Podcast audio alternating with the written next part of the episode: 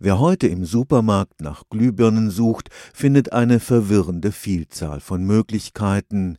Energiesparlampen beispielsweise, die noch vor kurzem für jeden umweltbewussten Konsumenten ein Muss waren, sehen ziemlich alt aus. Für fast jeden Lampentyp gibt es inzwischen passende LEDs, die mit wenigen Watt ganze Wohnungen taghell erleuchten. Jetzt ist die nächste Lichtrevolution im Anmarsch. Es ist nur noch eine Frage der Zeit, bis OLEDs in unseren Wohnzimmern Einzug halten.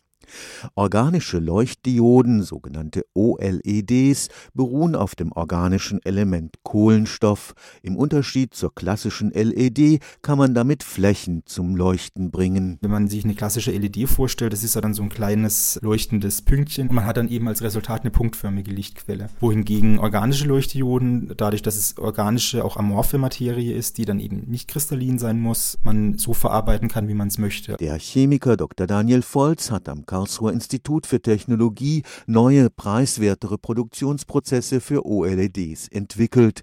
Bisher brauchte man teures Platin und Iridium dafür. Mit seinen Forschungen hat er gezeigt, dass leuchtendes Plastik auch mit billigerem Kupfer hergestellt werden kann. Idealerweise, wenn sich die Geschichte am Markt durchsetzt, wird man bald weder Iridium in organischen Leuchtdioden haben, noch die energieaufwendigen und ressourcenaufwendigen Verdampfungsprozesse, was dann eben der Schlüssel ist, auch wirklich organische Leuchtdioden im großen Stil einzusetzen. Dr. Volz ist überzeugt, dass OLEDs nicht nur für energiesparende Bildschirme geeignet sind, sondern auch die Beleuchtung zu Hause revolutionieren werden. Ich denke schon, dass es revolutionär ist, wenn man es mal zu Ende denkt. Also die Möglichkeiten von organischen Leuchtdioden wirklich großflächige Lichtquellen zu machen, das ist eigentlich was, was einzigartig ist. Also man kennt es ja in vielen Räumen, dass man eine vermeintlich großflächige Lichtquelle hat und wenn man dann das Plastik abnimmt, sind dann doch nur irgendwelche Leuchtstoffröhren oder Glühen darin. Im Unterschied zu LEDs können OLEDs nicht nur ganze Flächen zum Leuchten bringen, sie können auch transparent hergestellt werden. Das heißt, man kann eine organische Leuchtdiode so herstellen, dass das Ganze durchsichtig wird. In jedem Haus gibt es Fenster und wenn man das eben auf die Scheibe applizieren würde, hätte man dann eben den schönen Effekt, dass tags wie nachts eben das Licht durch das Fenster hereinkommt. Stefan Fuchs, Karlsruher Institut für Technologie